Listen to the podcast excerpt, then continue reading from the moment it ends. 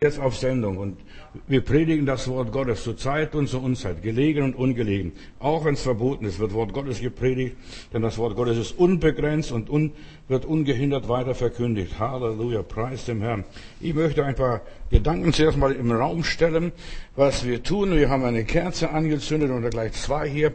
Heute unter dem Kreuz brennt das Licht. Wir wollen also Licht verbreiten, Leben verbreiten. Für mich gehört Licht und Leben zusammen. Das kann man eins vom anderen nicht trennen. Und es ist so wichtig, wenn du irgendeine Kerze zu Hause hast, zünde deine Kerze an, während die ganze Predigt läuft. Ich möchte die Gegenwart Gottes bei dir nach Hause bringen, in dein Haus, in deine Wohnung, in deine Familie oder in deine Situation, wo du auch bist.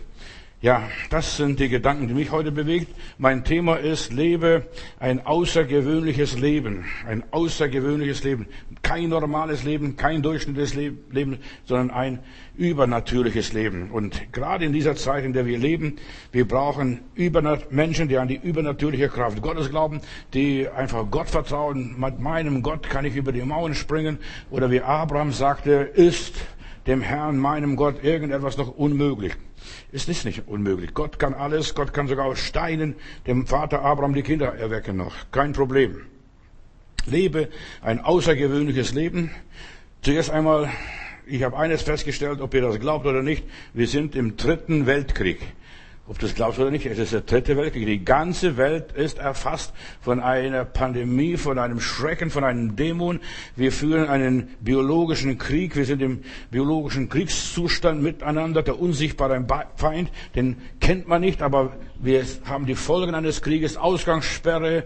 Leute dürfen nicht mal mehr im Garten gehen, in Spanien zum Beispiel, oder auf der Straße, dass man sich in der Sonne hinsetzen kann, irgendwo auf einer Parkbank allein und Sonnenstrahlen genießt. Alles schon verboten, alles irgendwie begrenzt.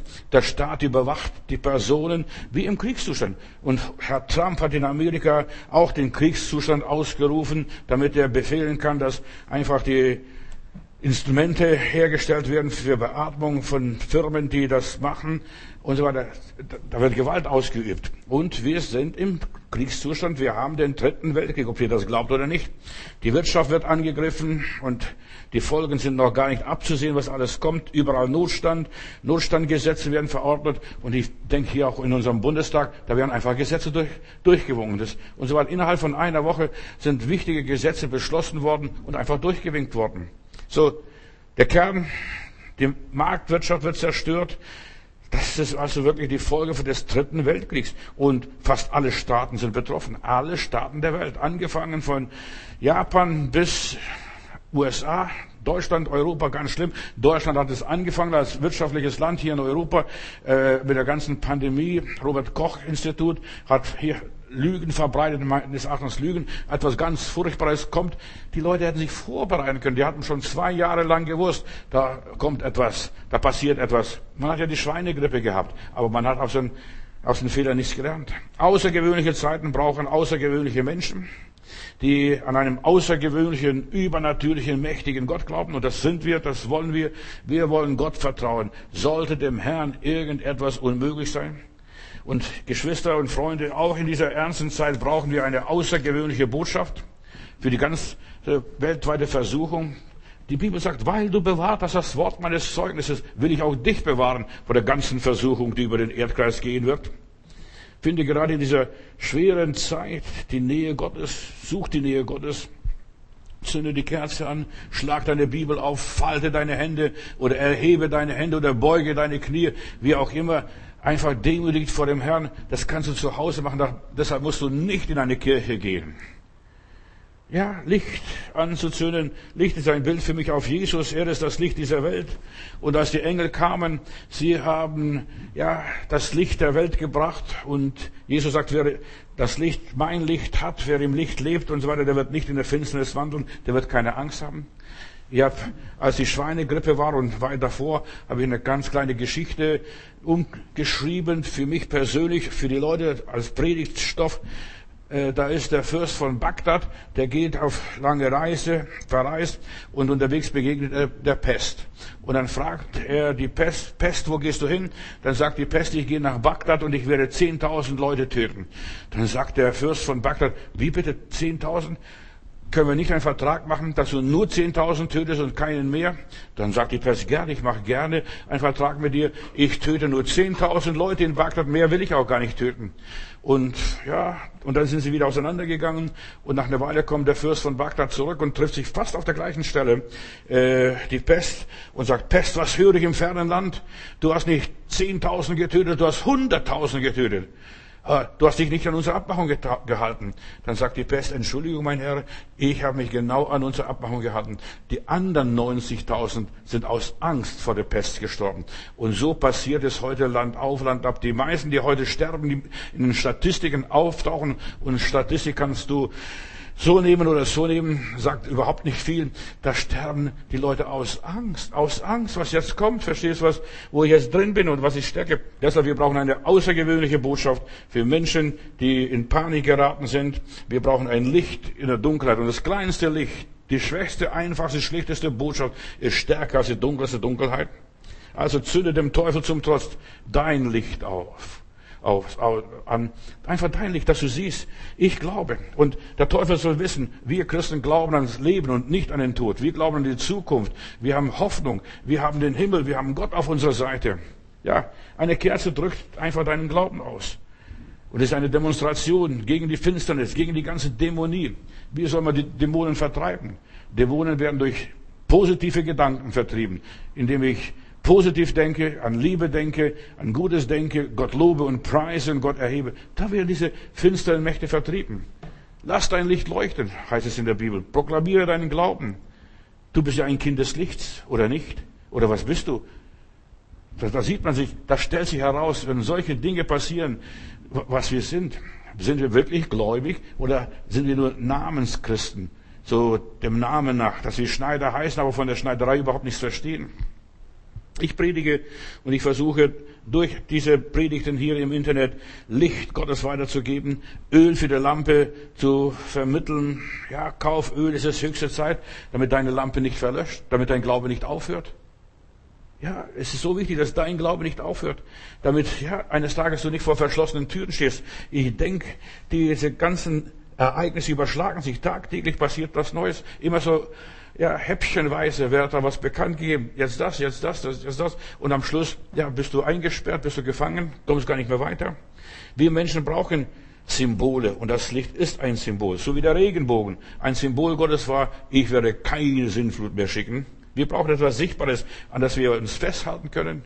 Konstantin hat eine Vision gehabt, da war er in der Schlacht hier und dann sieht er das Kreuz und dann hieß es in ihm ganz fest, unter diesem Zeichen siegen wir.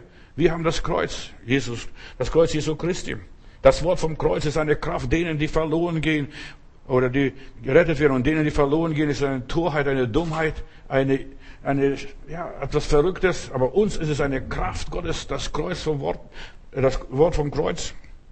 So auch jetzt das kleinste Licht, das schwächste Licht, das unser Leben erleuchtet, das gibt Hoffnung. Wenn du irgendwo in der weiten Ferne bist, ich werde nie vergessen, ich bin in Jugoslawien, das war Winter, der Schnee, Schneeverwehung und so weiter und es war Nacht und wir mussten wohin und da sahen wir ein kleines Licht in einem Haus irgendwo und das hat mir Hoffnung gegeben, hier wohnen noch Leute, hier gibt es noch Menschen, hier, wir sind nicht verloren in der weiten Prärie und Gott gibt uns Licht, dass wir nicht verloren sind. Wir haben einen lebendigen Heiland und das ist das Außergewöhnliche an uns. Wir haben einen Heiland, was die Welt nicht hat. Die Welt lebt nur in den Tag hinein. Und Jesus sagt, ich lebe und ihr sollt auch leben. Jesus lebt, er hat Macht über alle möglichen finsteren Machenschaften, über die Lügen Satans. Die Wahrheit ist es, dass der Teufel äh, nicht vertragen kann. Und er ist der Lügner, er ist der Mörder, er ist der Dieb, was die Menschen zerstört. Er raubt die Menschen die lieben Angehörige, er raubt die Freunde, er raubt uns unser Geld, er zerstört unser Glück, er belügt die Menschen. Was glaubst du, was, wir, was dabei rauskommt, wenn diese Blase mal geplatzt ist, diese Pandemieblase? Was dabei rauskommt, wenn dann Wissenschaftler sich 50, 60 Jahre drüber beugen und sagen, was haben die dummen Leute damals hier in 2020 gemacht? Und der Teufel macht gerade, ja, durch diese Pandemie Menschen in Schrecken und Angst zu versetzen. Und natürlich, da kommen Wissenschaftler und sagen, wir können es beweisen, wir haben es geforscht. Bis heute wissen sie gar nichts, wenn es genau ankommt. Sie können es auch gar nicht begründen. Sie haben bis heute kein Medikament. Und wenn du die Leute fragst, wann gibt es wieder ein Medikament? Ja, vielleicht im Herbst. Vielleicht wieder im Frühjahr bei der nächsten Pandemie. Und sie geben sich noch hochwissenschaftlich an, Professor, Doktor und so weiter. Die können sich alles sparen. Mediziner reden und reden und reden und reden, das alles, ja, den Leuten Angst ein, als wären sie Gott, als würden sie alles wissen, als würden sie alles können, als würden sie alles verstehen. Die sind auch nur Menschen. Die sind auch nur Menschen. Dabei wissen sie nicht viel. Es hat sie eiskalt erwischt. Die ganzen Politiker, die gar nicht vorbereitet waren auf das ganze äh, Theater. Es ist ein dämonischer Überfall aus dem heiteren Himmel. Der Teufel ist losgelassen. Mehr kann ich das auch nicht sagen hier in diesem Fall. Und der Teufel jagt den Menschen die Angst ein. Menschen lassen sich hier ja, ihre elementaren Freiheiten nehmen, die Grundrechte und so weiter und lassen sich einschränken. Kinder dürfen nicht mehr im Kindergarten, in der Schule. Wir, sind im Krieg. Ganz einfach. Das war im Krieg auch so, dass die Kinder nicht mehr in der Schule konnten, im Kindergarten und das, das gab alles gar nichts mehr. In Spanien werden Fahrradfahrer und Jogger und so weiter, die an der frische Luft raus wollen, sofort festgehalten und bekommen empfindliche Geldbußen. Das kommt zu uns auch, wenn wir so weitermachen und uns mit uns machen lassen, was die Herrschaften wollen. Selbst in privaten Garten dürfen sie in Spanien sich nicht mehr aufhalten und ihn benutzen. Ist das verrückt? Gerade in einem eigenen Garten, da komme ich doch nicht mit anderen Leuten zusammen. Die meisten Menschen scheint es wenig zu stören. Der Staat, der Staat, die Obrigkeit. Ja, der Staat verletzt die Freiheiten, die Grundrechte der, der Menschen wie im Krieg. Wir sind im dritten Weltkrieg, liebe Leute, ganz ehrlich. Man nimmt uns mit gefälschten Informationen über die Seuche die Freiheit weg. Mehr und mehr werden eingeschränkt und wir müssen uns gedulden lassen. Noch gedulden lassen. Wer weiß, wie lange noch gedulden lassen. In Spanien greift man jetzt schon die Eigentumsrechte an. Und der ganze Zirkus soll hier bei uns bis zum 31. Juli laufen. So habe ich gehört. Und so weiter. Menschen sollen Angst bekommen und, und niemand murrt, niemand steht auf, niemand geht auf die Barrikaden. Es wäre höchste Zeit, dass man sagt, beweis es uns. Legt es auf den Tisch, serviert es. Wo sind die ganzen wissenschaftlichen Beweise? Ja, die Toten, die dann gestorben sind. In Deutschland sterben jedes Jahr über 2500 Menschen. In Berlin Hunderte sterben. Und wenn jetzt zwei, drei Leute an irgendwas gestorben sind, dann machen wir gleich großes Theater. Angst macht die Menschen beherrschbar. Angst macht die Menschen manipulierbar. Angst, ja, anstatt dass die Menschen geheilt werden, die werden noch schlimmer. So wie hier in meiner Geschichte. Die 90.000 starben an Angst vor der Pest. An, aus Angst. Was kommt jetzt auf mich zu? Ich werde verlassen. Da wird die Oma wegen einem Hüsterl ins Krankenhaus eingeliefert und die kommen gar nicht mehr raus. Anstatt gegen die Verletzung der Eigentumsrechte und der Grundrechte zu protestieren, klatschen die Leute von den Balkonen mit offenen Fenstern und bejubeln das Ding. Die sollen protestieren. Wir sollten protestieren. Wir sind ja Protestanten, so heißt es ja immer wieder, Protestanten. Wir sollen protestieren gegen die staatlichen Führer, die alles zentral planen und so weiter, Menschen die Freiheit berauben. Ihr könnt denken von mir, was ihr wollt.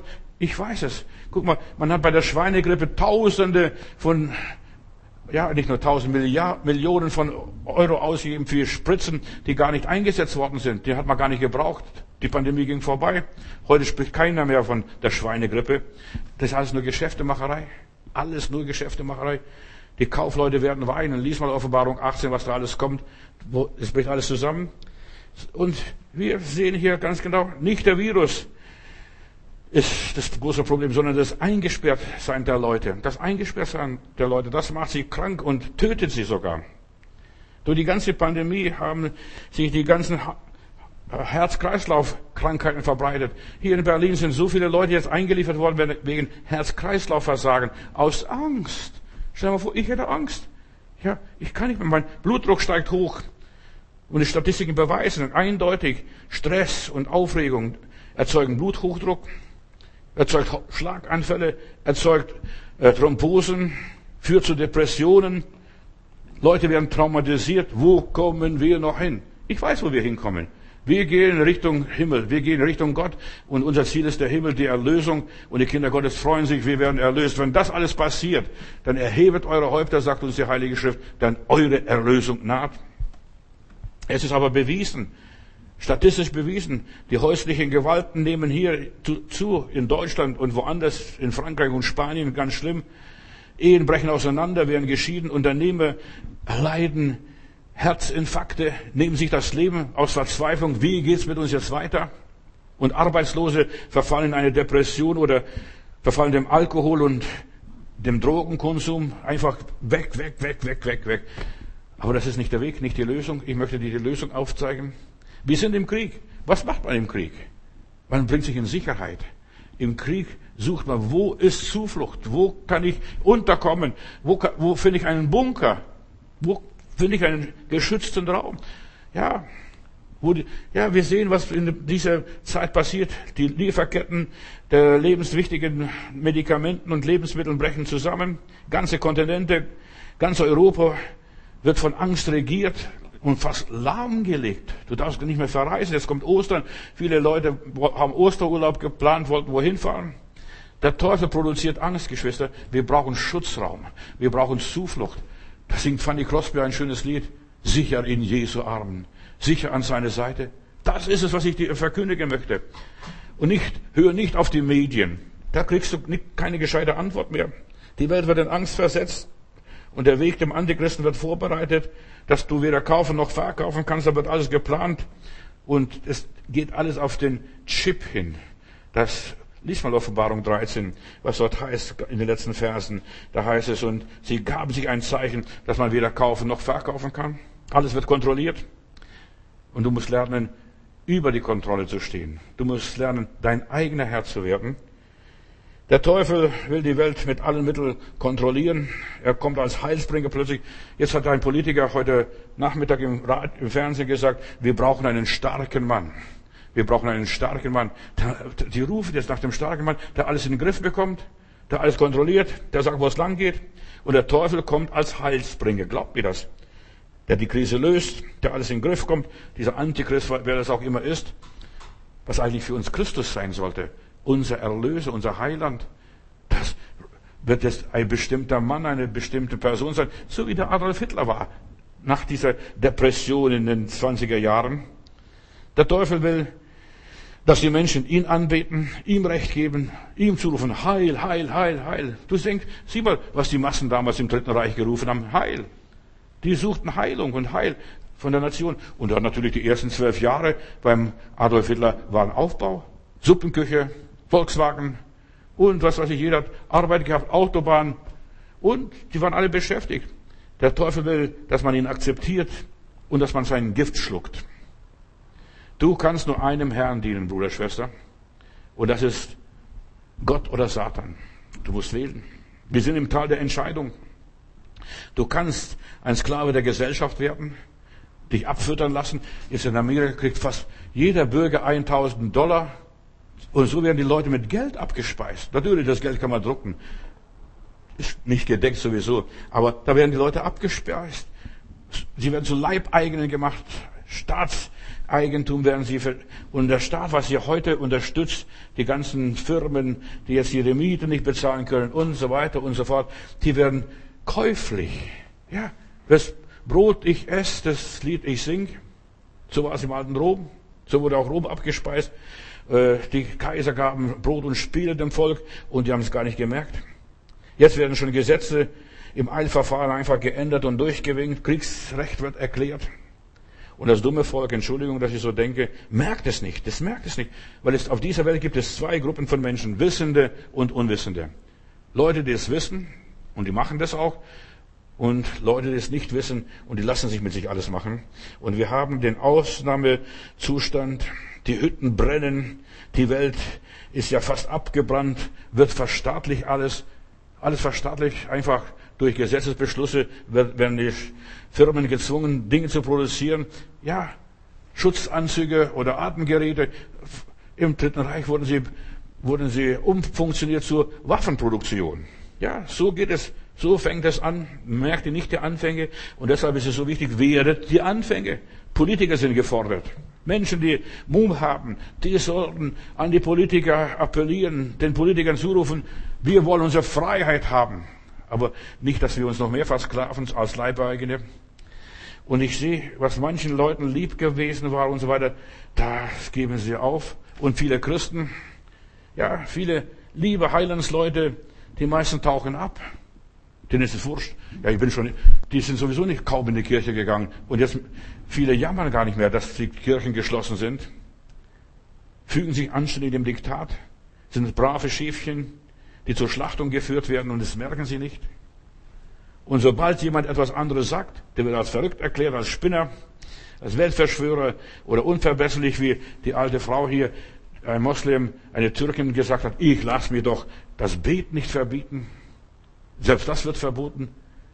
Oder du wirst dann als, als liebloser, herzloser Mensch bezeichnet. Die alten Leutchen. Vorher hat man sich um die alten Leutchen auch nicht groß gekümmert. Man hat sie, ja, abgeschoben, man hat mit ihnen nichts anfangen können und so weiter. Und jetzt, jetzt jammern sie, wenn plötzlich der Staat sie wegnimmt. Manche fragen sich, und in diesen Tagen bin ich oft gefragt worden, was würde Jesus machen? Was würde Jesus machen? Soll ich dir sagen, was Jesus machen würde? Er würde rausgehen im Wald und ein paar Routen nehmen und eine Peitsche machen. Und er würde alle Händler und der Konzerne und so weiter einfach raustreiben, die ganzen Gesellschaften, die sich da verschworen haben. Er würde sagen, raus mit euch, raus mit euch. Mein Haus soll ein Bethaus sein. Das hätte, würde machen. Die meisten Leute stellen sich Jesus ganz falsch vor. Der liebe Heiland, der liebe Heiland. Aber der liebe Heiland hat zweimal im Tempel aufgeräumt. Ja, und da haben die, die hohen Priester Angst bekommen, als Jesus anfing aufzuräumen. Ja, es gibt bald Revolution bei uns im Volk, ein Aufstand und dergleichen. Was wir jetzt haben, ist von langer Hand vorbereitet und gewollt. Nur die Dummen, die Mitläufer des Fußvolks sieht das nicht. Das alles, da gab es jetzt genug Testläufe, SARS, Vogelgrippe, Schweinegrippe, all diese Dinge waren da. Ich muss dieses Ding erwähnen. Ich kann vom lieben Heiland sprechen. Aber ich möchte sagen, Leute, nicht alles, was lieb ist, ist auch lieb. Nicht alles, was gut ist, ist auch gut. Und nicht alles, was richtig ist, ist auch richtig. Die Wahrheit ist es, was uns wirklich frei macht. Und die Gesetze, die werden gemacht, einfach für das Volk, damit das Volk wie eine Horde getrieben und gelenkt wird. Und die Frage ist, was ist mit mir? Was ist mit dir? Was ist mit uns? Christen? Wir Christen sollen lernen, jetzt endlich mal begreifen, ich muss meinen Kopf einschalten, ich muss selber denken, ich muss selber anständig leben, ich muss selbst vorsichtig sein, ich muss selbst wissen, wie man sich benimmt, zu wem man hingeht, zu wem man nicht hingeht, mit wem was zu tun hat und mit wem was nicht zu tun hat, haben sollte. Und es kommt, sitzt nicht, wo die Spötter sitzen, so steht es in der Bibel. Es gibt nur einige Gläubige, die sich nicht dem Diktat beugen, die ihre eigene Meinung behalten, noch ihren coolen Kopf behalten, ja. Das sind diese Unverbesserlichen, was der Journalist im Fernsehen gesagt, diese Moslems da, Unverbesserliche. Diese Unverbesserlichen, sie hören auf ihr Herz, auf die Stimme Gottes. Das ist, was Gott will, dass du ein Unverbesserlicher wirst in den Augen dieser Welt. Die Bibel sagt, stellt euch nicht dieser Welt gleich. In der Welt habt ihr Angst, aber seid getrost. Ich habe die Welt überwunden, hat Christus gesagt. Nur Mietlinge, die predigen Angst und Panik. Du sollst den Mietlingen nicht folgen, sondern der Stimme des guten Hirten. Meine Schafe hören meine Stimme, hat der Heiland gesagt. Bei meinem Einzug ins gelobte Land gab es zwei Männer, Josua und Kaleb, die möchte ich ganz kurz streifen heute Abend.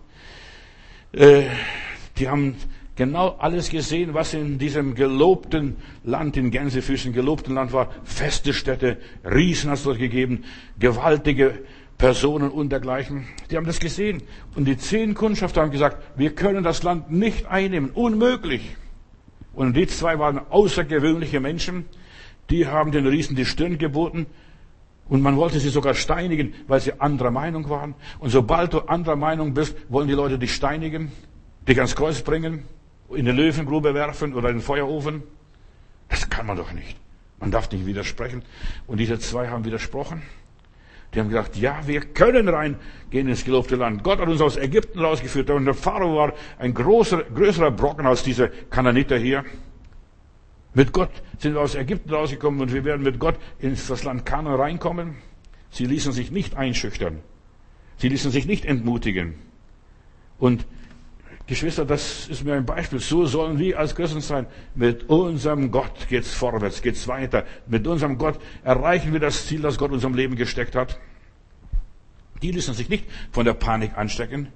Die haben gesagt, ja, wir sehen es, wir sind nüchtern, wir sind Realisten. Und ich als Christ bin ich ein Realist. Ich bin, ich weiß, wenn man älter wird, muss man sterben eines Tages. Sowieso. Da kannst du sowieso nichts machen. Da kannst du noch so viel Pillen schlucken.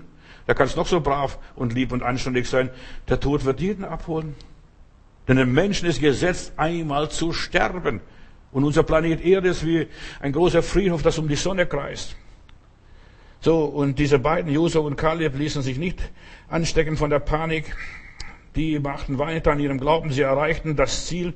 Zwei von zwei Millionen, stell dir mal sowas vor, zwei Millionen Israel, Juden sind aus, oder Israeliten sind aus Ägypten ausgezogen und nur zwei von zwei Millionen haben das Ziel erreicht. Und jetzt, ich frage mich, wie viele werden von Berlin, von Deutschland das Ziel erreichen? Denk drüber nach. Wirst du, werde ich es sein? Die anderen, der Rest starb in der Wüste, nur die neugeborene Generation kam wieder ins gelobte Land. Gewöhnliche Menschen schauen nur auf das, was Gott ihnen zeigt. Und nicht nur auf das, was sie hören und sehen.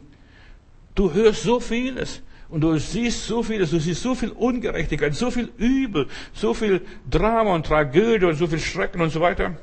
Und Menschen, die nur auf das Sichtbare gehen, die verzweifeln, die drehen durch. Ja, wenn du immer das hörst, was man erzählt und du hast selber nicht geprüft. Wir müssen die Dinge prüfen, ob das sich wirklich so verhält. Verhält es sich so? Hast du ein paar Leute gesehen in deiner Umgebung? Ja, ich habe es gehört. Hören kann man sehr viel. Verliere nicht deine Perspektive. Lass dich nicht von Furcht beherrschen. Behalte einen kühlen Kopf. Ich möchte die Botschaften weitergeben, die Gott mir gegeben hat in dieser Krise, für diese Krise, für Menschen in dieser Krise. Lasst dir den Glauben an einen allmächtigen Gott nicht nehmen. Gott hat uns in diese Welt gesetzt. Die Welt ist übel. In dieser Welt ist Krankheit, in dieser Welt ist Not, in dieser Welt ist Elend, in dieser Welt, in dieser Welt ist Sterben. Das ist alles, sind alles Realitäten. Ganz tägliche Realitäten. Ja, Millionen sterben weltweit. Jedes Jahr. So. Gott gab uns nicht den Geist der Furcht. Im Gegenteil, der Geist, den Geist der Besonnenheit und der Kühnheit. Lass dich nicht treiben von Panik. Tue nichts unüberlegt. Ich möchte ein paar Gedanken sagen, was Gott mir gezeigt hat. Tue nichts unbedacht. Schmeiß nicht alles hin. Lauf nicht weg. Erschreck nicht, was ich dir sage. Gott hat mir gezeigt, wenn du Aktien hast, verkaufe deine Aktie nicht. Sitz es aus. Wir müssen lernen, auszusitzen. In aller Liebe. Bleibe ruhig. Wirf dein Vertrauen nicht weg, heißt es in meiner Bibel. Und feier Ostern. Wir werden auch hier in der Gemeinde äh, Predigten halten. Ich werde Predigten halten über Ostern. Ostern ist ein Freudenfest und ich möchte dieses Fest feiern. Jesus lebt, Halleluja. Und ich möchte den Sieg Jesu proklamieren. Karfreitag werde ich darüber sprechen. Jesus starb für uns. Jesus starb für die ganze Menschheit. Er hat uns erlöst. Ja, schau auf meine Homepage-Seite, dort sind die Termine schon angekündigt. Ich möchte einfach den Menschen einen lebendigen Heiland verkündigen in einer sterbenden Welt. Die Welt ist eine sterbende Welt. Wir sind im dritten Weltkrieg. Und da wird gestorben. Massenweise. Im Zweiten Weltkrieg sind schon viele gestorben. Im Ersten Weltkrieg starben über 20 Millionen. Im Zweiten Weltkrieg starben über 50 Millionen. Und ich weiß nicht, wie viele Millionen im Dritten Weltkrieg jetzt sterben werden durch diese ganze Pandemie. Da wird nur gestorben. Und wichtig ist, wohin geht es, wenn wir diese Welt verlassen? Oma, wo geht es, wenn du diese Welt verlässt? Opa, wo geht es hin, wenn du diese Welt verlässt? Junger Mann, junge Frau, wo geht es hin, wenn wir diese Welt verlassen? Ich musste mal eine Beerdigung halten, eine 28-jährige Frau. Und da muss ich ja sagen, verstehst du, plötzlich und unerwartet ist sie verstorben. Und da habe ich darüber nachgedacht. Bei einer jungen Frau, einer Mutter, das soll man sagen, und das ist es plötzlich und unerwartet mit 28. Aber wenn eine 82-jährige Frau stirbt, da war es nicht Plötzlich und unerwartet. Die Frau hat 82 Jahre Zeit gehabt, sich vorzubereiten auf diesen Tag X. Und wir haben auch Zeit, auch uns auf die Ewigkeit zu vorbereiten. Es ist nicht alles, was glänzt, Gold. Wirf dein Vertrauen nicht weg. Feier mit uns Ostern. Ich werde eine, einige Botschaften bringen, was betreffs Ostern ist, wie wir Ostern feiern, wie wir Ostern richtig feiern. Jesus lebt, er ist auferstanden. Preis Gott. Halleluja. Jesus ist immer noch Herr An Ostern wurde offenbar, Tod, wo ist dein Stachel? Hölle, wo ist dein Sieg? Jesus und seine Sache siegt seit Ostern, seit der Auferstehung geht die Sache Jesu weiter. Der Tod, die Hölle, die Lügen der Juden konnten die Wahrheit nicht aufhalten. Man wollte den Namen Jesus austilgen, aber der Name Jesus ist populär geworden wie noch nie. Das Böse, sogar das Böse musste Jesus dienen. Das Kreuz, der Tod. Und ich sage dir auch etwas, ob du es verstehst oder nicht. Auch in der Zeit des Coronavirus und so weiter, auch das Böse, das Negative muss uns dienen. Denn die Bibel sagt, die Gott lieben. Und die Frage ist, liebst du Gott oder liebst du nicht? Oder liebst du nur mit der Zunge? Wenn du Gott liebst, die Gott lieben, werden alle Dinge zum Besten dienen, die nach dem Vorsatz berufen sind. Ja, du musst eine Berufung haben und wenn du weißt, das kommt, ich lebe in dieser Zeit, das ist die Zeit Gottes und ich diene Gott zu dieser Zeit und so weiter, da dient auch dieser Coronavirus zum Besten, so schrecklich wie es ist. Die Leute wachen auf. Plötzlich fangen sie an zu reden. Wo sind wir denn? Ja, ich sagte, im dritten Weltkrieg. Nichts kann seine Pläne verhindern, die Pläne Gottes. In meiner Bibel heißt es, jedes Knie muss sich beugen, jede Zunge muss bekennen, dass er der Herr ist, dass Gott Jesus der Schöpfer des Universums ist, Kind Gottes. Beuge deine Knie nicht vor dem Teufel, vor der Angst, vor der Panik. Lass dich nicht in der Depression jagen. Bleibe, was du bist. Ich sag dir, was Gott mir gezeigt hat. Bleibe, was du bist. Mach genauso weiter wie bisher. Bete, Mach dein Fenster auf wie Daniel jeden Tag, morgens, mittags und abends. Sprich dein Schutzgebet, dein Schutzpsalm. Bleibe eigentlich beim Herrn, liebe den Herrn, danke Gott. Gib den, Argen keinen Raum, so steht es in meiner Bibel. Bete weiter zu Gott. Ja, dein Gebetsleben. Und da brauchst du keine Kirche. Im Gegenteil, der liebe Gott hat sogar gesagt, wenn du betest, geh in deine Kammer, schließ die Tür zu. Das ist Quarantäne. Es geht niemand was an, was du mit ihm redest. Sag ihm alles, was sich bewegt und so weiter. Wir sind im Kriegszustand. Die ganze Welt ist in einem Krieg. Und Jesus bittet jetzt uns paar Sachen, ich möchte dir unbedingt weitergeben. Die Kerze brennt noch. Und ich möchte das Licht weitergeben. Der Herr Jesus hat gesagt in Matthäus 24, bittet, dass eure Furcht nicht geschehe, eure Flucht nicht geschehe im Winter und am Feiertag, Bitte, dass eure Flucht nicht geschehe im Winter und am Feiertag. Im Winter passiert, ist ja diese Flucht jetzt hier nicht passiert, was wir jetzt haben als Pandemie, aber an den Feiertagen, Oster, ein Feiertag der Christen, der Juden und auch der Moslems haben ihre Feiertage in dieser Zeit. Leute sitzen in der, Quarantäne. Bitte, dass eure Flucht nicht geschehe im, an den Feiertagen. Und die Leute sitzen im Bunker. Bitte Gott, dass wenn es passiert, und es ist passiert, jetzt kann es nicht mehr rückgängig machen, die Zeit wird nicht mehr so werden und so sein, wie sie war. Es kann es nicht mehr rückgängig machen. Was passiert, ist passiert. Und so weiter. Aber bitte, lieber Gott, hilf, dass wir so wenig Schrammen bekommen wie nur möglich. Auch jetzt von dieser ganzen äh, Pandemie. So wenig Schrammen wie möglich. Ich will dir eine kleine Geschichte erzählen. Ich bin in Paris, fahre in diesem großen Kreisverkehr, nagelneues Auto äh, da kommt in diesem, an diesem Triumphbogen fahre ich da im Kreis und da fährt mich so ein Franzose an oder streift nur, nur einen kleinen Kratzer. Ich ausgestiegen, ruft die Polizei und der Polizist pfeift, kommt rüber und sagt, was ist passiert? Wie viel Tote? Er sagt, kein Tote, mein heiliges Blechle. Mein heiliges Blechle. Und dann guckt er sich an, den Schramm, die Schramme. Fahren Sie schnell weiter, sonst strafen wir Sie noch sonst kriege ich noch Strafe. Verstehst? Heiliges Blechle. Wir werden Schrammen bekommen an unserem heiliges Blechle. Die Schonzeit für die Christen ist vorbei. Du wirst Schrammen abbekommen. Da wird irgendwas hängen bleiben. Glaub mir das.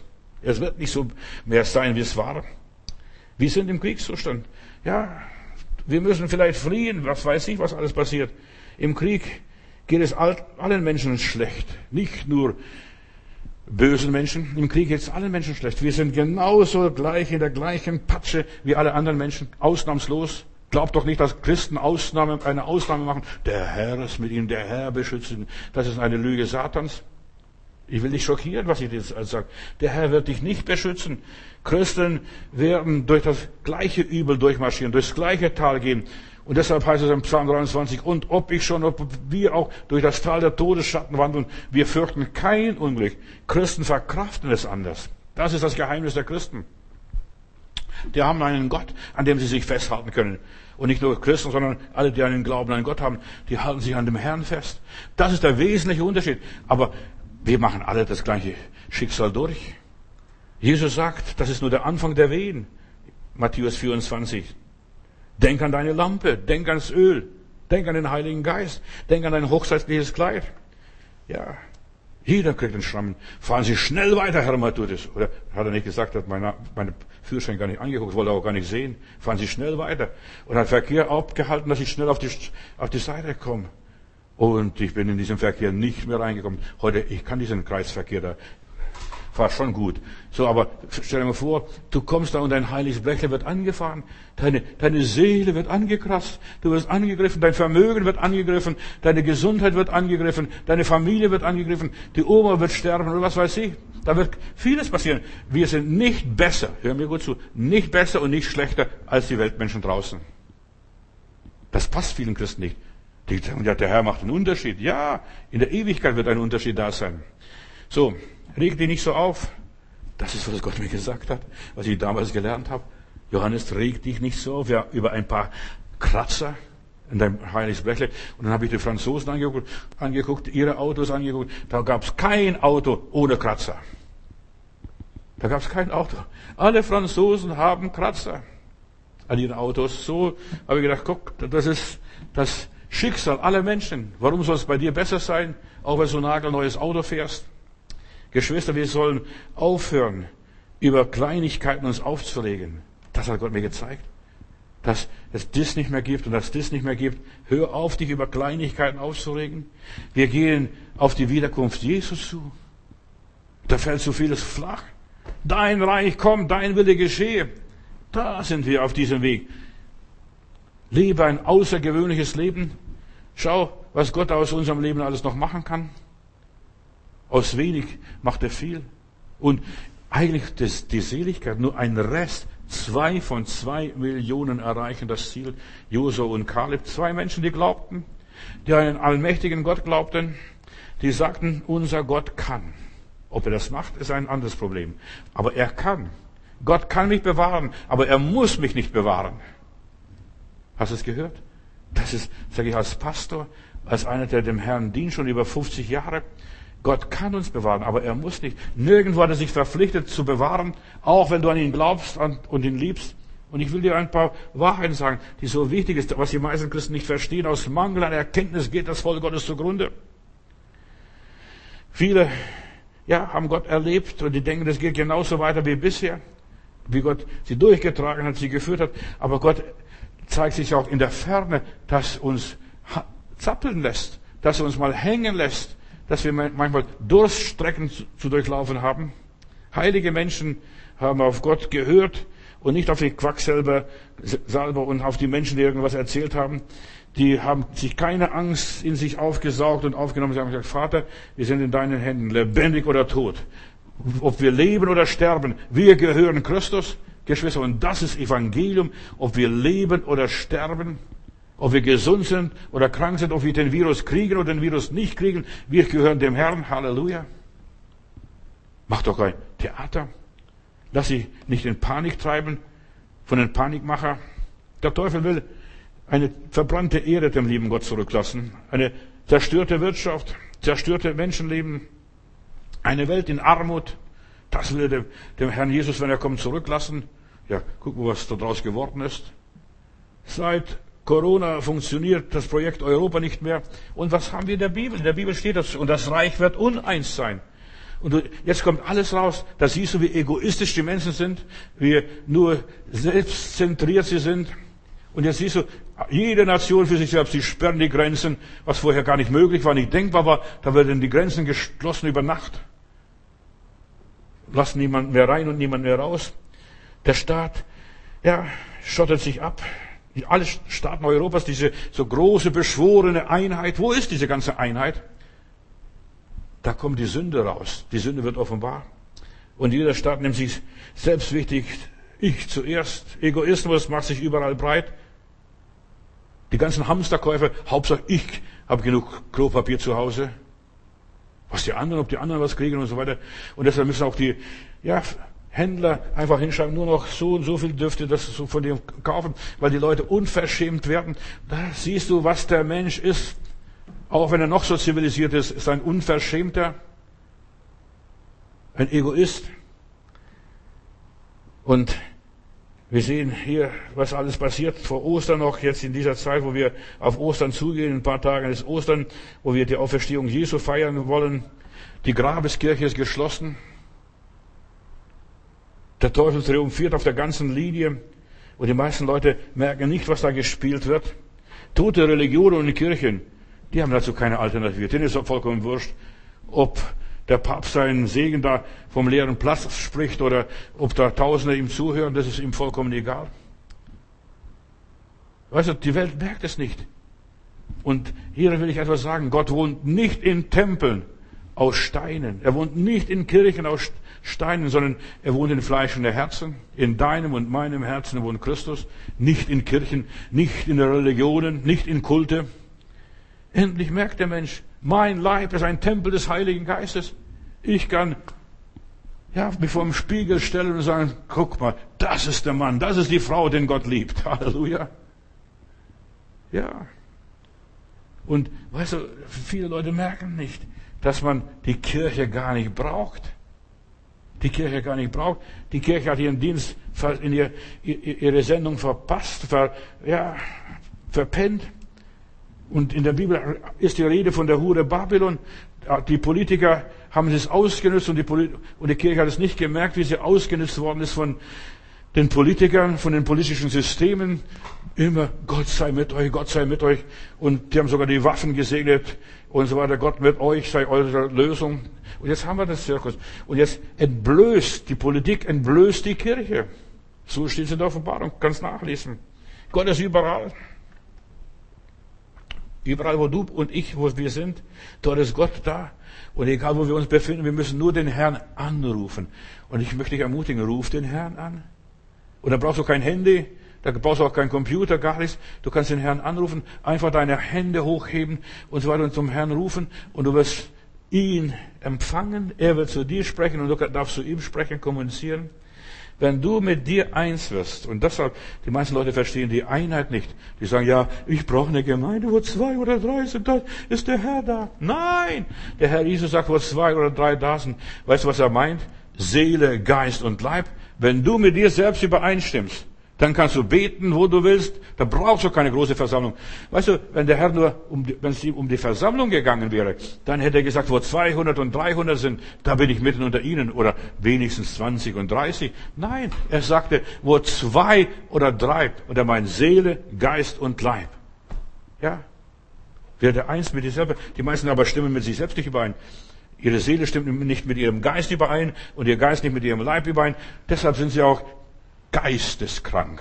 Aber Geist, der Geist kann nicht krank werden, nur der Körper kann krank werden, weil der Geist, weil der Körper nicht das macht, was der Geist will oder was die Seele will. Dir soll so gehen, wie es deiner Seele geht. So steht es in meiner Bibel, kannst machen, was du willst. So, wenn du mit dir eins bist, lebst du ein außergewöhnliches Leben. Und deshalb ist es so wichtig, stimm die Seiten deines Lebens.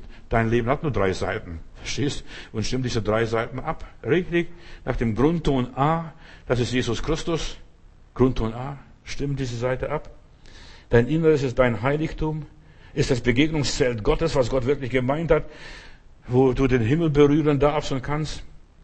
Und in der Bibel heißt es in der Offenbarung ganz am Anfang, siehe, ich stehe vor der Tür und ich klopfe an und soll jemand die Tür auftut, zu dem wollen wir, Vater, Sohn und Heiliger Geist, einkehren und wir wollen mit ihm Gemeinschaft oder das Abendmahl feiern.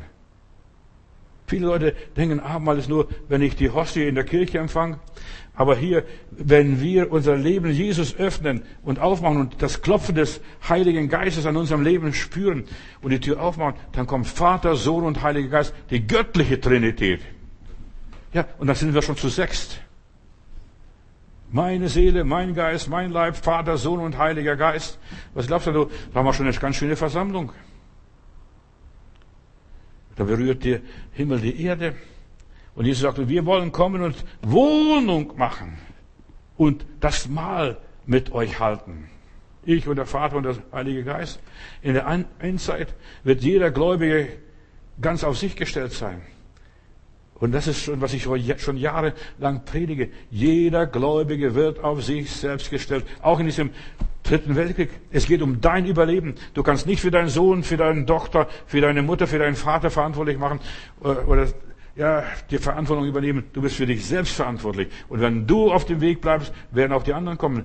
Wenn du richtig glaubst, wird dein Haus und du gerettet. So. Wer persönlich nicht nach dem Wort Gottes lebt und so weiter und Jesus nicht persönlich kennt, ja, der muss sich nicht wundern, dass nachher schlechte Sachen auf ihn zukommen. Jemand hat mir geschrieben diese Tage, ja, auch junge Leute werden ins Krankenhaus eingeliefert mit diesem Virus und, und so weiter. Nicht nur Alte, nicht nur die also schon gefährdet sind, auch junge Leute. Und dann habe ich gefragt, sagen Sie mal, rauchen die Leute? Nehmen Sie Drogen? Leben Sie gesund? Na, das können wir nicht sagen. Verstehst du?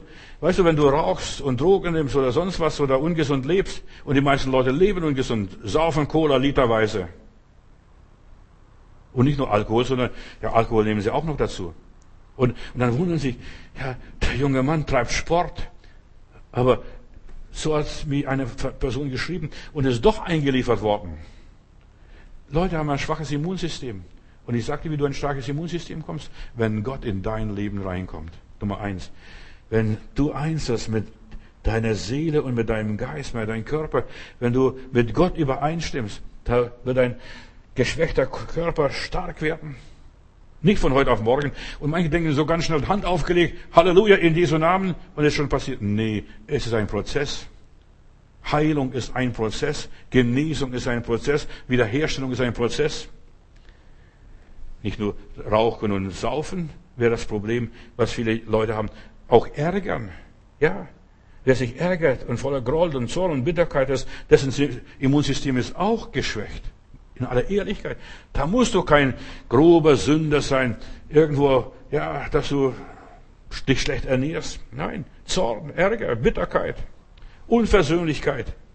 Wenn man Dinge nicht loslässt, was glaubst du, das steckt alles in dir drin und dann bist du ein Krüppel, ein geistiger Krüppel. Und kein Wunder, dass du auch da kriegst. Sogar schon junge Leute können das kriegen die, die, die Bitterkeit, Groll, Zorn und so weiter, Ärger, das sind Einfallstore für diese ganzen Dämonen, für diese ganzen Viren. Ich nenne Dämonen Viren hier heute. Wer den Willen Gottes nicht tut, wer nicht in seiner Bestimmung lebt, der ist krank, wird krank, dessen Immunsystem ist krank. Ich weiß, als junger Bursche, als ich Lehrling war, ich wollte die Drecksarbeit nicht machen, verstehst du? Da war ich ständig krank. Ich habe immer was gefunden, wo ich krank sein konnte, wo ich krank geschrieben werden konnte. Und, ich, und der Doktor hat mich krank geschrieben. Für eine Woche, für ein paar Tage wenigstens und so weiter. Aber seitdem, weil ich die Arbeit nicht mochte. Und seitdem ich Jesus kennengelernt habe und seitdem ich Jesus diene, in den letzten 50 und mehr Jahre, wo ich Jesus diene, bin ich nicht krank geworden. Nicht einmal, dass ich groß Schnupfen hatte. Verstehst? Weil die Arbeit mir Spaß macht die Arbeit mir Freude macht. Und manchmal habe ich Schnupfen gehabt und bin trotzdem Schnupfen in die Versammlung gegangen, stand vorne am Pult und habe angefangen zu predigen und dann habe ich meinen Schnupfen vergessen. Weißt du, wir werden gesund, wenn wir die Krankheit vergessen. Krankheit geschieht im Kopf. Ja? Und hier gibt es Sieg und Niederlage. Hier, das ist das Schlachtfeld. Deshalb ist so wichtig, Geschwister, dass wir den dunklen Mächten keinen Raum geben und uns von diesen dunklen Mächten nicht überwältigen lassen. Der Würgeengel geht umher und sucht, wer er verschlingt. Und er verschlingt nur Schwache. Die Natur ist so angelegt, dass nur Schwache gefressen werden. Schwache Tiere, die nicht mitkommen, die nicht mitlaufen können mit der ganzen Herde. Die werden angefallen, die werden gefressen. Und das ist zur Bereinigung der Natur. So ist die ganze Schöpfung angelegt. Auch die Menschen. Auch die ganzen Menschen. Die meisten kapieren es nicht. Die denken, ach, das ist die Strafe Gottes. Ja. Gott ist ein heiliger Gott. Und er beschützt seine Heiligen. Wenn du tapfer bist und wenn du ein Kämpfer bist und so weiter, du sollst ein Kämpfer werden und dich nicht aufgeben und nicht nur der Tante Frieda und sonst was überlassen, Tante Isabel. Die Tante Isabel, leg dich ins Bett, ich mach das schon für dich.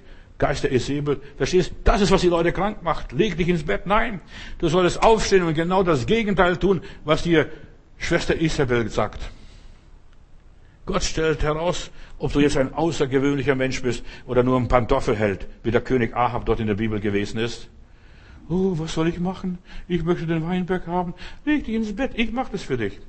Was das Amt macht für dich, der Doktor macht für dich, der Doktor macht nichts für dich. Du musst, wenn du gesund werden willst, du musst selbst für deine Gesundheit was tun. An deinem Schicksal ist niemand anders interessiert als nur du selbst, nicht einmal Gott. Bist vielleicht erschrocken, was ich dir sag? Ja, du selbst.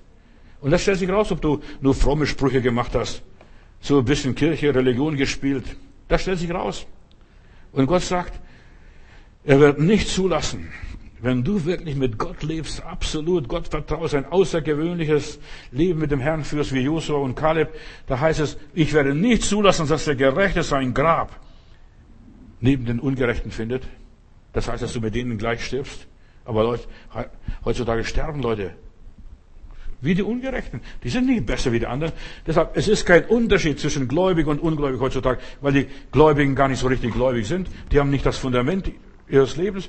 Weißt, da kommt ein Sturm, da kommt ein Wasserfall und so weiter und das werden sie mit abgeschwemmt, weil sie nicht die Substanz haben. Sie haben auf Sand gebaut und nicht auf dem Fels. Halb erlöste leben gefährlich. Und jetzt pass auf, vielleicht bist du auch eines davon. Ihr Leben ist nicht richtig von Gott gedeckt, auf Gott ausgerichtet. Gott ist nicht das Fundament. Sie haben nicht den Heiligen Geist. Wisst ihr, was so wichtig ist in der Endzeit? Versiegelt sein mit dem Heiligen Geist. Bist du versiegelt mit dem Heiligen Geist? Hast du den Heiligen Geist empfangen, als du gläubig wurdest? Und wenn du den Heiligen Geist hast, selbst wenn du den Heiligen Geist hast, ist noch kompliziert. In der Bibel heißt es einmal, wenn schon am grünen Holz das alles passiert, was soll an einem dürren, trockenen Holz geschehen? Schrecklich. Halb erlöst. Der Feind weiß, wo du verletzlich bist. Was nicht gedeckt ist, was nicht bereinigt ist, was nicht in Ordnung ist. Ich denke nur gerne an die ganzen Märchen und Sagen, die Sage vom Siegfried. Weißt du, da war eine einzige Stelle unbedeckt. Und diese Stelle hat ihm den Tod gebracht.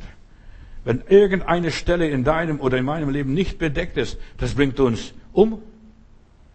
Nach Jesaja 53, Vers 5 lese ich hier, dass Jesus für uns gelitten hat und in seine Wunden sind wir geheilt. Und ich habe ein großes Problem, wenn ich mit Christen bete. Wir sind geheilt, aber ich habe erlebt, da sind so viele Christen nicht geheilt. Und ich habe den lieben Gott so oft gefragt, lieber Gott, warum sind viele Menschen nicht geheilt? Und dann hat der Herr zu mir gesagt, viele Menschen haben eine ganze falsche Theologie, die haben eine ganze falsche Lehre. Ja, Jesus hat für alle Menschen gelitten, hat für alle den Preis bezahlt und er hat, ja, vollbracht und da gibt's nicht mehr, nichts mehr hinzuzutun.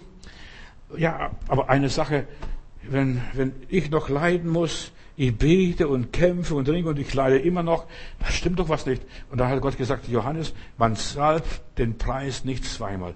Der Preis wird nur einmal gezahlt. Ich habe den Preis für deine Krankheit, für deine Leiden, für deine Sünden, für dein Übel, ja bezahlt. Und jetzt entweder du leidest oder ich habe für dich schon alles erledigt, voll inklusiv. Und ich möchte dir etwas sagen. Viele wissen nicht. Viele zahlen den Preis der Unwissenheit. Die denken, ich muss leiden um Jesu willen. Hosea Kapitel 4, Vers 6. Aus Unwissenheit geht mein Volk zugrunde. Sie haben kein Wissen. Und der Teufel benutzt dieses Unwissen, diese Unwissenheit, diese Verzweiflung und sagt, ja, er siehst du, Gott hat dich verlassen. Gott kümmert sich nicht um dich.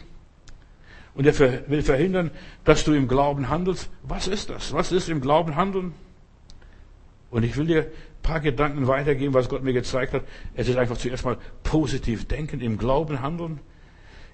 Ja, dass du der Krankheit widerstehst, dass du dem Übel widerstehst, dass du den negativen Geistern widerstehst, dass du, ja, alles, was dir zu schaffen macht, widerstehst und sagst, nein, das nicht, nicht mit mir. Ihr könnt es machen, aber nicht mit mir. Eine Geschichte, die ich noch aufgreife aus Apostelgeschichte 14, Vers 7, das ist, wo, wo Paulus hier in Lystra predigt, und da heißt es, Dort war ein Gelähmter, der hörte zu. Er war schon gelähmt von Kindesbeinen an, also von Geburt an war er gelähmt. An seine Füße war, seine Füße waren kraftlos. Noch nie hat er einen Schritt in seinem Leben machen können. Und dieser Mann hörte Paulus zu, heißt es. Ja, Gott heilt Menschen, wenn die Menschen der Predigt zuhören. Hör mir gut zu heute Abend oder auch sonst wann. Wenn die Menschen der Predigt zuhören, sie werden geheilt. Bei der Predigt wird der Glaube geweckt und aktiviert. Und Paulus sah den Mann an und er sagt, Du da, da hinten, steh auf. Und so weiter. Und als er sah, dass er glaubte, man sieht es, ob einer glaubt oder nicht glaubt. Das ist ja sichtbar. Der nickt mit dem Kopf, der streckt die Hände auf, aus und er sagt, yes, Lord, yes, Lord, yes, Lord. Ja, der ist aktiv, der geht mit. Und er sah, dass er glaubte. Und es ist so wichtig, man muss glauben, was gepredigt wird. Ohne Glauben passiert nichts. Dir geschehe, wie du, nicht wie der liebe Gott oder die Leute in der Gemeinde geglaubt haben, sondern wie du, wieder du selbst, wie du geglaubt hast. Nur dann kann man geheilt werden. Und dann kann Gott einen heilen. Man, das Glauben und so weiter. Ja, viele glauben den Ärzten.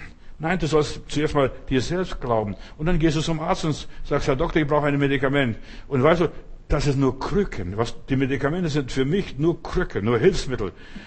Die heilen mich nicht. Das ist ja Gift, was da mir gibt. Nur dosiert, wissen besser dosiert. Das heilt mich nicht. Aber manchmal brauche ich solche Krücken. Und wir sind Menschen, sterbliche Menschen. Und als Paulus sah, dass er glaubte, stellte, sagte sie ihm, steh auf deine Füße, steh auf. Ja, wir brauchen sowas. Und der Mann sprang auf, so lese ich hier, und konnte gehen. Und als die Leute das sahen, die waren erstaunt und verblüfft, was Paulus getan hatte. Und sie riefen in ihrer Muttersprache, die Götter sind zu uns Menschen gekommen. Nicht die Götter in Weiß, sondern die Götter vom Herrn Jesus Christus, die Heilandskinder. Und sie nannten Barnabas Zeus und Paulus Hermes, weil er das Wort führte. So lese ich in der Geschichte. Und die Priester des Zeus-Tempels kamen vor der Stadt und so weiter, brachten Stiere und Kränze am Statue, um die Aposteln zu opfern und so weiter und Opfer zu bringen. Als Paulus das sah und so weiter, da begriffen sie, was da passiert, zerrissen sie ihre Kleider und sagten, liebe Leute, ihr seid doch verrückt.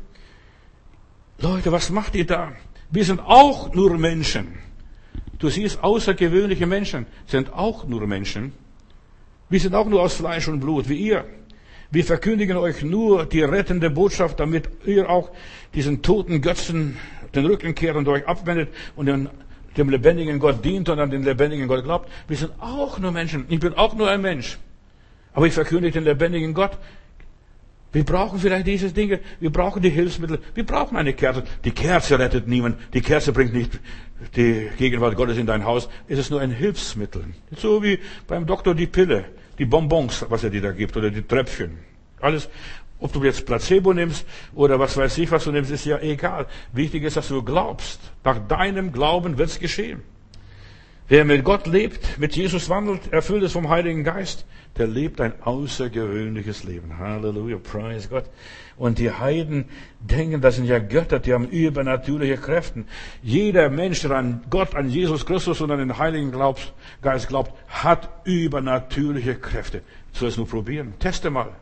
Teste mal. In dieser, dieser schweren Krisenzeit, in dem dritten Weltkrieg, wo wir sind, solltest du das testen. Hab dein Rotkreuz Kofferchen bei dir. Einfach, dass du deine Bibel rausnimmst und sagst, sie, so spricht der Herr. Du sollst wissen, ja, was du alles kannst mit Gott. Mit Gott kannst du gewaltige Dinge tun. Wir sind auch nur Menschen. Gott will sich in Menschen manifestieren und offenbaren. Die Heiden wissen, sie blicken besser durch als so manche Fromme, manche Religiöse und so weiter. Aber viele Menschen gehen nicht den Weg Gottes. Geh den Weg Gottes. Geh den Weg Gottes. Die Heiden sind ihre eigenen Wege gegangen. Paulus und sein Bruder, sie sind den Weg Gottes gegangen. Sie haben sich vom Geist Gottes leiten lassen. Das Leben mit Gott ist ganz einfach. Das kann ich dir sagen. Zu mir kam mal vor Jahren eine orthodoxe, griechisch-orthodoxe Frau in Gottesdienst, ein bisschen korpulent, und sagt, Pastor, eure Religion ist so schwer. Ich habe gesagt, wie bitte?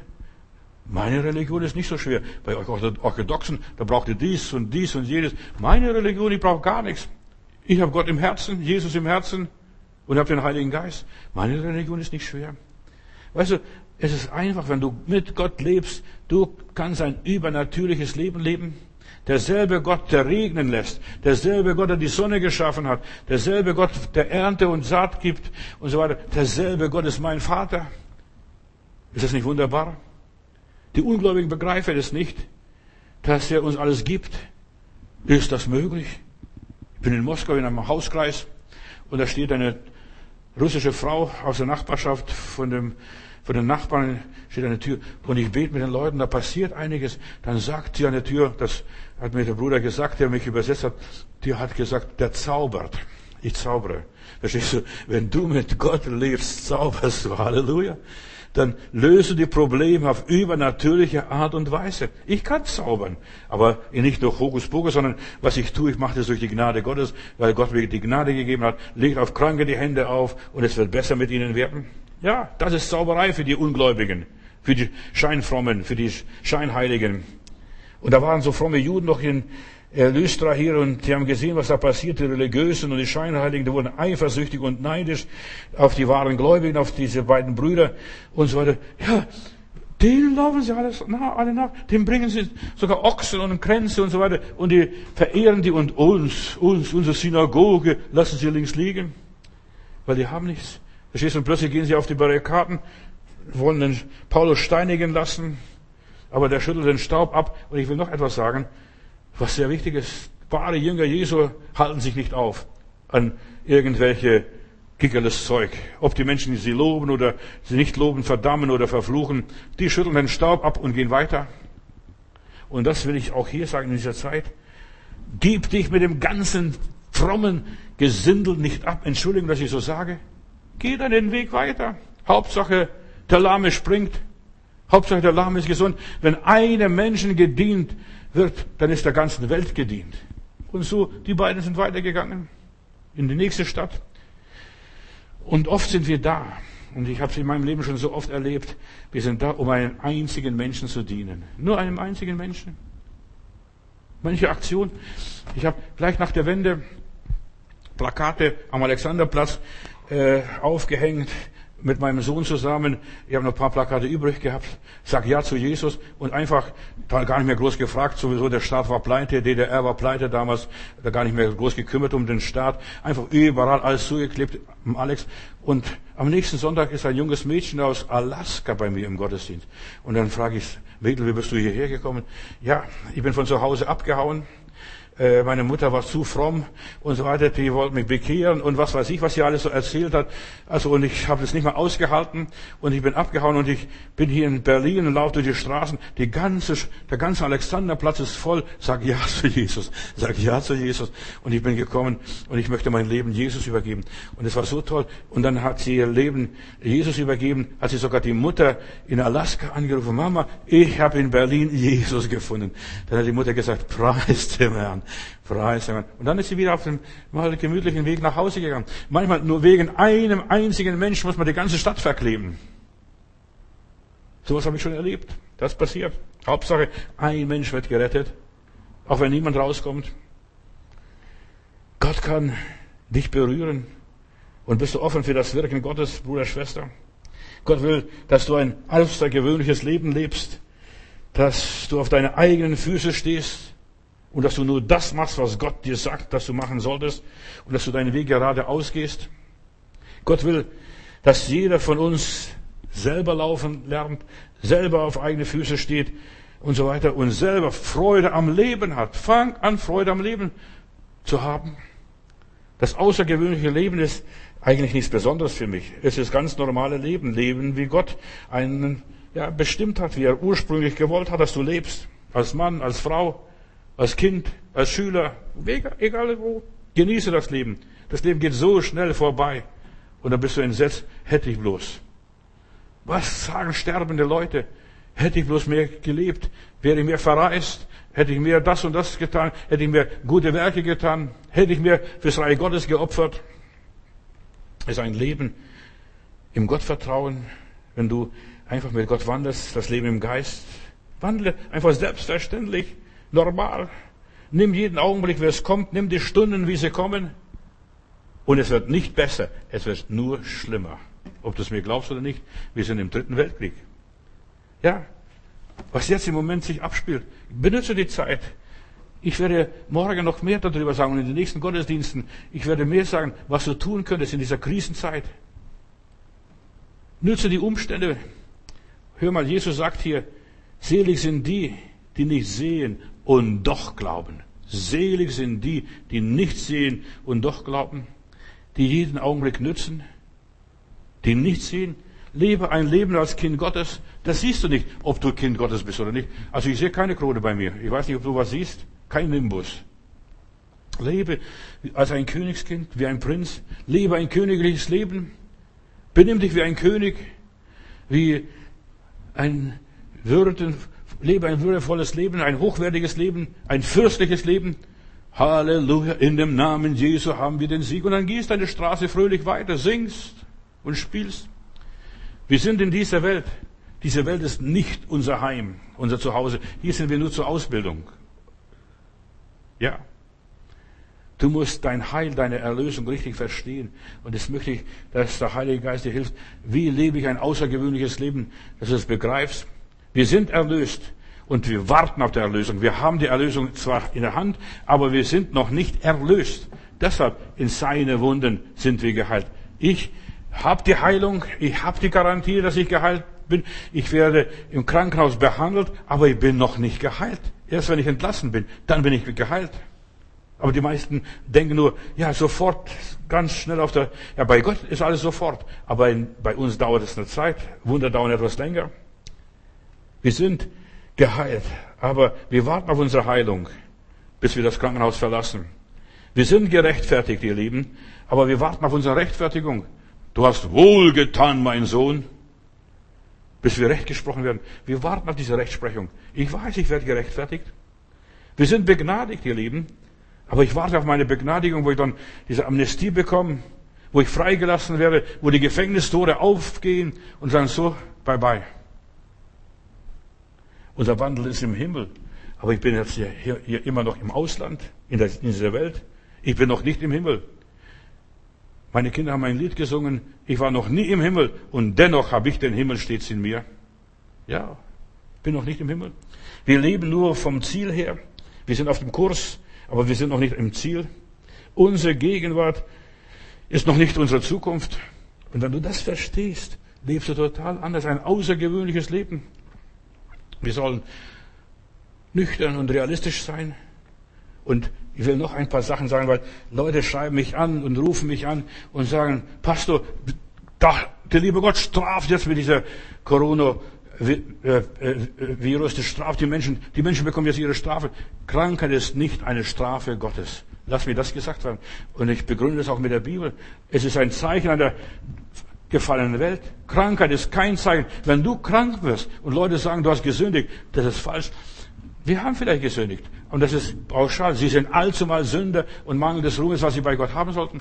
Krankheit ist nicht eine Strafe Gottes. Krankheiten gehören und gehörten schon immer zur Natur des Menschen. Auch zu den Menschen, des gläubigen Menschen. So, die Güte Gottes hält dich so oder so, wenn du an Christus hältst, das wird dich nicht erschüttern. Selbst die schlimmste äh, Pandemie in Deutschland, ja, Deutschland fantasiert, verstehst du das? Alles Krankheit eine Strafe Gottes, haben mir Leute immer wieder schreiben, Leute, Krankheit wäre eine Strafe Gottes. Und weil die mit Krise und Krankheit nicht umgehen können. Deshalb glauben sie jetzt, straft der liebe Gott die Welt. Auch viele Christen sind mit Krankheit konfrontiert und werden konfrontiert. Wir warten auf die Erlösung, wir warten auf die Heilung. Und wir müssen da durch. Wir müssen da durch, ihr Lieben. Und ob ich schon wanderte im finstern Tal, Psalm 23, im Tal der Todesschatten, fürchte ich kein Unglück, weil das Unglück nicht das Letzte ist. Der Tod nicht das Letzte ist, ist nur das Vorletzte. Gott hat das letzte Wort.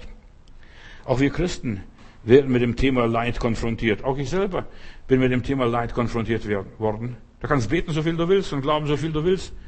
Wenn Gott es, ja, das zulässt, dann ist es zugelassen. Gottes Zulassung, wir müssen das akzeptieren. Gott ist Gott und nicht wir Menschen bestimmen unser Leben. Unser Leben liegt in seinen Händen. Meine Zeit liegt in seinen Händen. Doch das Leid ist nicht das Letzte. Das Leben ist das Letzte. Die Erlösung ist das Letzte. Und auch wenn wir noch nicht erlöst sind, ich warte auf die Erlösung. Jeden Tag. Komme bald, Herr Jesus. Ich warte. Für die Erlösung, dass die Erlösung ist kommend, ist Zukunftsmusik für mich. Steht bevor, es wird demnächst passieren. Die Erlösung wird demnächst passieren. Entweder werde ich entrückt, das möchte ich nicht unbedingt, ich möchte lieber sterben. Da lege ich mich hin und sage auf Wiedersehen, lieber Gott. Und ich werde, wenn ich hier meine Augen zumache, mache dort im Himmel, im Jenseits meine Augen auf. Für Gott ist das Leben und Gott hat das Leben bestimmt und Gott ist ein Freund des Lebens, ihr Lieben. Gott erlebt uns Menschen und er leidet mit uns Menschen, wenn wir leiden. Er hat sogar mit Christus gelitten, als er dort am Kreuz hing. Gott straft auch niemand. Menschen strafen sich selbst und ich will auch das nicht sagen. Die Menschen strafen sich selbst. Die 90.000, die in Bagdad damals starben an der Pest in meiner Geschichte und so weiter, die ja hätten gar nicht sterben müssen, die sterben aus Angst. Die Menschen strafen sich selbst. Sie verordnen sich Ausgehverbote. Sie schließen Schulen, sie verbreiten Panik, veranstalten den dritten Weltkrieg. Die Wirtschaft bricht zusammen, verbieten Gottesdienste, sie geben einander ein Mahlzeichen, wie es in der Bibel drin steht, und dergleichen, schließen die Geschäfte. Sie lassen die Alten sterben, damit sie sich in der Statistik rühmen können, so und so viele Tote. Jeden Tag wird erzählt, so und so viele Tote. Also, das ist was grausam, die zählen die Toten, die freuen sich je mehr, dass sie mehr Tote, äh, Sterbezahlen veröffentlichen können. Gott ruft niemand, ja, Gott ruft niemand in der, unnötig in der Ewigkeit. Aber die Menschen selbst verkürzen ihr Leben. Gott straft niemand. Aber die Dummheit der Menschen straft sich selbst. Die Dummheit der Menschen.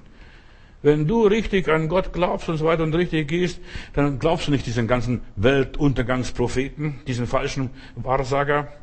Du lebst einfach weiter. Das ist, was ich in, dieser, in diesem Gottesdienst sagen wollte. Du lebst weiter, getrost dein Leben, ein außergewöhnliches Leben.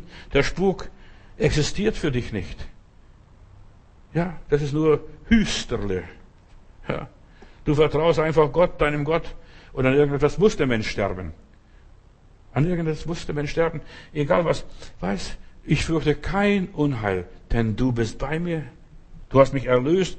Egal was passiert, ich bin in deiner Hand. Ob wir schlafen oder ob wir wach sind, egal wie wir sind, wir sind in Gottes Händen. Niemand kann uns aus seiner Liebe trennen, von seiner Liebe scheiden.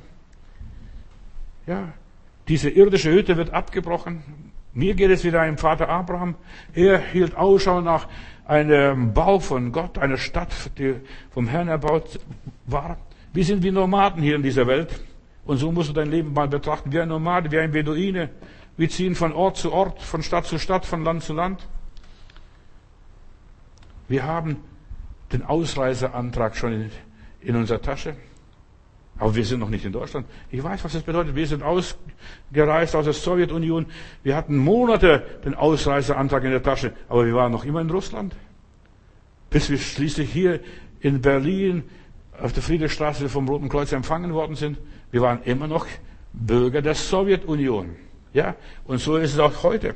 Wir müssen wissen, wir haben die Ausreisepapiere, wir haben das Zeugnis des Heiligen Geistes, wir wissen, dass wir gerettet sind, wir wissen, dass wir eine Heimat im Himmel haben, aber wir sind noch nicht zu Hause. Und wir wissen, wir werden bald abgeholt werden, wir werden bald evakuiert werden, wir werden bald ausgeflogen, ja, und bald werden wir umgesiedelt. Das wird schneller gehen, als du denkst. Wir gehen bald weiter und das Übel ist vorbei. Wir sind zu Hause beim Vater.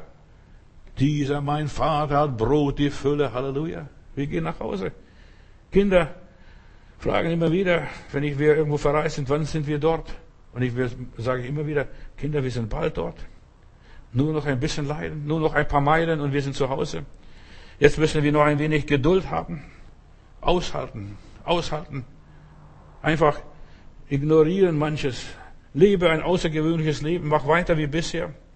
Lass dich nicht unterjochen und unterbreche nicht deinen Lebenslauf. Und lass dein Lebens, deinen Rhythmus, deinen Lebensrhythmus nicht unterbrechen, dass du morgens aufstehst, auch wenn du jetzt in der Quarantäne bist zu Hause. Hab einen Rhythmus im Gebetsleben, dass du aufstehst und dass du betest, auch wenn die Familie noch schläft. Halte dich nicht an deinen Problemen auf.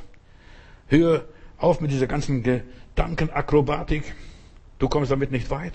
Da drehst du nur im Kreis, schmorst im eigenen Saft, wirst wahnsinnig und verzweifelst. Finde in dieser schweren Zeit die Nähe Gottes, Bruder, Schwester. Zünde eine Kerze an. Es ist ein Akt des Glaubens. Der Teufel will, dass dein Licht ausgeht, dass du im Dunkeln sitzt, dass du keinen Frieden hast, keine Freude hast. Vielleicht hat die Krise dich hart getroffen. Ich bete für Menschen, ich weine. Eigentlich bin ich sehr traurig. Höre, Gott ist größer als die Krise.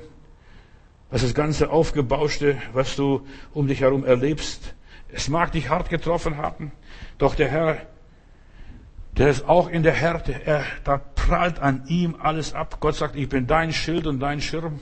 Fürchte dich nicht. Gott ist unser Prellbock als Kinder Gottes. Gott sagt, was dich trifft, das trifft auch mich. Was dir zusetzt, das setzt auch mir zu. Ich leide mit dir mit, so sagte lieber Gott. Halte aus. Bald ist der ganze Spruch zu Ende. Wie beim Hiob. Wie beim Hiob. Kapsel dich nicht ab. Werde aktiv. Höre Gottes Wort. Höre die Predigten. Höre, lass dich ermutigen. Zähl nicht die Toten, zähl die Lebendigen. Denn Gott ist nicht ein Gott der Toten, sondern der Lebendigen. Lass die Toten ihre Toten begraben, sagt der Herr, und komm und folge mir nach. Was soll ich tun? Ganz schnell, was Gott mir gezeigt hat, streue Liebe aus. Blase keine Trübsal. Fliehe nicht in Panik und Resignation. Steh auf und tu etwas Vernünftiges für dich und für andere. Bitte Gott um Weisheit und Verstand, was du tun könntest. Vielleicht für jemanden einkaufen in der Nachbarschaft. Bei uns im Haus ist ein Mädchen, äh, noch Schülerin, die ist zu Hause, der hat hingeschrieben, weil einige Senioren auch im Haus wohnen, wenn sie nötig haben, ich würde gerne für sie einkaufen. Verstehst du? Es gibt Möglichkeiten. Wenn Weltmenschen schon sowas können, sollten Christen erst zweimal können. Wenn du krank bist und so weiter, werde gesund, damit du dienen kannst. Und Jesus sagt, ich war krank und ihr habt mich nicht besucht. Das ist vielleicht nicht erlaubt, jetzt zu besuchen, die Leute, aber du kannst die Leute anrufen. Jeder von uns hat ein Telefon. Ruf mal an. Vielleicht solche Leute, die du nie angerufen hast und die du schon lange nicht mehr angerufen hast. Geh mal dein Telefonbuch durch. Und wenn du innerlich von Gott gelenkt und geleitet wirst, tu. Einfach, ja, verkriech dich nicht. Versteck dich nicht. Außergewöhnliche Menschen bewähren sich in der Trübsal. Denn wo willst du dich sonst bewähren? In guten Tagen? In guten Tagen bewährt sich keiner. Menschen bewähren sich nur in Prüfungen, in schlechten Tagen.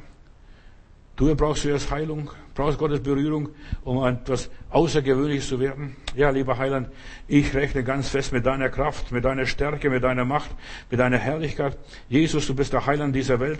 Jesus, dein Heiliger Geist stärkt das Immunsystem meiner Geschwister, meiner Hörer, wo sie auch immer sind, ob sie gläubig sind oder nicht gläubig sind. Herr, du berührst jeden, denn du liebst die Menschen und du willst, dass den Menschen geholfen werde und dass sie zur Erkenntnis der Wahrheit kommen. Halleluja. Gott, ich segne die Menschen jetzt, die dieser Predigt bis zum Schluss gehört haben, bei denen die Kerzen noch brennt. Gib ihnen Widerstandskraft. Halleluja. Gegen die ganze Pandemie hier, gegen alle Lügen Satans, dein Wort ist unseres Fußes Leuchte und ein Licht auf unserem Wege. Hau Heiland, solange die Kerzen noch brennen, Halleluja. Dein Geist leuchtet in uns, dein Geist Gottes erstrahlt in uns, deine Herrlichkeit erfasst uns und wir wandeln im Geist und nicht im Schauen. Wir wandeln im Geist, wir wandeln im Glauben, in Zuversicht, in der Hoffnung. Und lieber Gott, hilf meinen Geschwistern. Und ich segne alle, die vom Hause Gottes sind, die Gott gehören, die Gott lieben, die ihr Leben mal dem Heiland gegeben haben, in welcher Form auch immer, die ab und zu mal vielleicht in der Kirche waren. Herr, ich segne alle, die irgendwo etwas von dir abbekommen haben und von dir abgefärbt sind, die bisschen Licht bekommen haben, die wissen, was das Licht, was der Glaube ist. Herr, berühre diese Menschen und lass sie Kinder des Lichts werden, Vater. In Jesu Namen. Ich segne sie. Halleluja. Amen.